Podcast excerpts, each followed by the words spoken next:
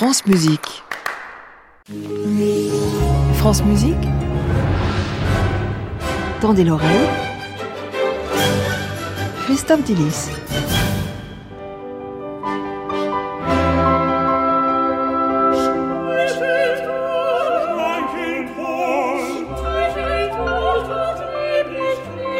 Et oui, bonjour Christophe, puisque c'est l'heure de vous retrouver. Bonjour Benoît, bonjour à tous. Alors, euh, en vieillissant, je crois que vous êtes devenu moins dupe et moins crédule. Absolument, j'en suis aperçu récemment.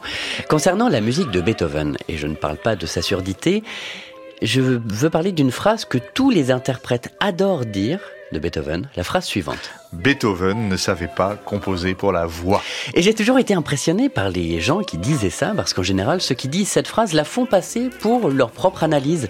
Ils arrivent toujours à transformer ça en « Oh, bah moi j'ai toujours dit, n'en déplaise à tout le monde, c'est ma propre opinion. » Mais voilà, Beethoven ne savait pas composer pour la voix. Et je me suis toujours laissé impressionner par ce niveau d'assurance et de culture. Jusqu'au jour où bah, Jusqu'au jour où, euh, jusqu'au moment où j'ai découvert le jour précis où est née cette idée sur la musique vocale de Beethoven le 11 décembre 1813. Cette idée de Beethoven comme mauvais compositeur pour la voix vient d'un article de E.T.A. Hoffmann dans les pages du Zeitung für die elegante Welt, journal pour un monde élégant, dans lequel il dit la musique instrumentale de Beethoven manie le levier de la peur, de la crainte, de l'horreur et de la douleur, et elle éveille ce désir éternel qui est l'essence du romantique. S'il a eu moins de succès avec la musique vocale, c'est parce que la musique vocale exclut le caractère de nostalgie indéfinie et à sa place représente les émotions décrites par les mots. S'il a eu moins de succès avec la musique vocale, c'est parce que la musique vocale exclut la nostalgie pour représenter les émotions par les mots.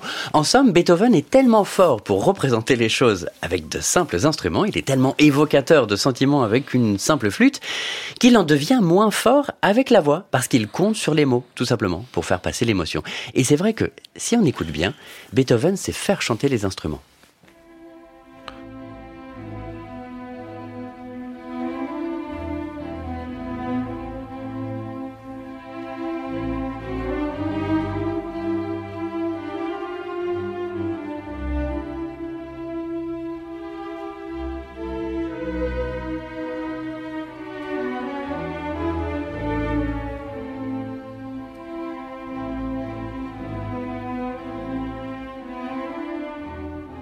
Voilà, on entend le violoncelle hein, qui chante dans cet allegretto de la 7e symphonie de Beethoven. Et maintenant, comparons avec la voix. Dans la 9e symphonie de Beethoven, c'est un traitement particulier de la voix. Il l'utilise surtout pour le texte. Il utilise la voix comme un instrument capable de dire les mots, mais pas plus. C'est pas pour la beauté de la voix humaine, mais pour la capacité à énoncer le texte. Tendez l'oreille.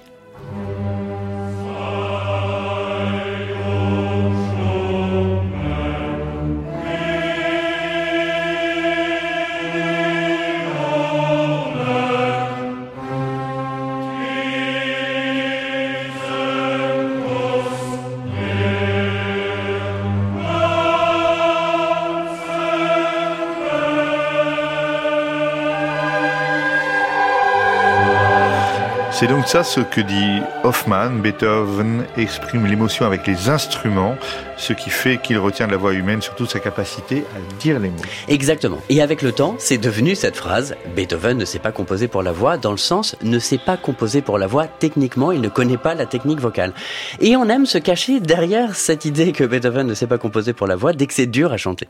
Et donc, euh, c'est entièrement faux d'après vous? Alors, disons que ce n'est pas le compositeur le plus agréable à chanter. Je pense que certains choristes qui nous écoutent seront peut-être d'accord. C'est souvent très haut pour les sopranos et en plus, vu que Beethoven est très texte, texte, texte, c'est très difficile d'articuler les mots quand nous sommes dans le suraigu de la voix. En réalité, ce qui gêne le plus les chanteurs, c'est effectivement le problème de la tessiture. Ça lui arrive de faire chanter ses choristes sur des hauteurs où la voix ne sonne pas bien. Et en plus, comme c'est souvent doublé par les instruments, il y a une sorte de redondance dont la plus-value, encore une fois, c'est le texte. Prenez ça Missa Solemnis. C'est plus le texte qu'on entend que la beauté de la voix.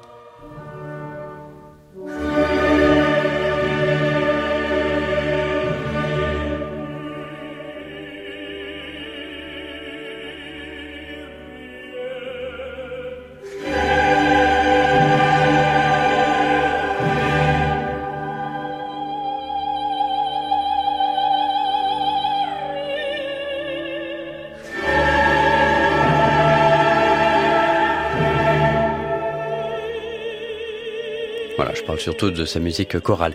Il y a une théorie, et je terminerai là-dessus parce que je trouve ça pas mal, c'est l'esthétique romantique du sublime. C'est cette esthétique qui nous fait aimer les, paysages désolés, les mers de nuages, la majesté des Alpes suisses, Walter Scott, etc. La violence sublime de la nature. Or, pour représenter ce sublime escarpé, Beethoven rendrait volontairement la tâche difficile pour les choristes. Faire souffrir les choristes, montrer au public des interprètes souffrant pour la musique pour ainsi représenter le sublime. Et donc Beethoven, mauvais compositeur pour la voix, pas tant que ça finalement. Voilà, c'est un peu volontaire. voilà, c'est quelque chose qu'on aime bien dire. C'est juste qu'il semble préférer utiliser la voix comme véhicule des mots et que pour la beauté du timbre, eh ben il y a les instruments pour ça. Eh bien, merci, euh, cher Christophe, pour ces précieuses et érudites réflexions. Ah, merci beaucoup. À réécouter sur francemusique.fr.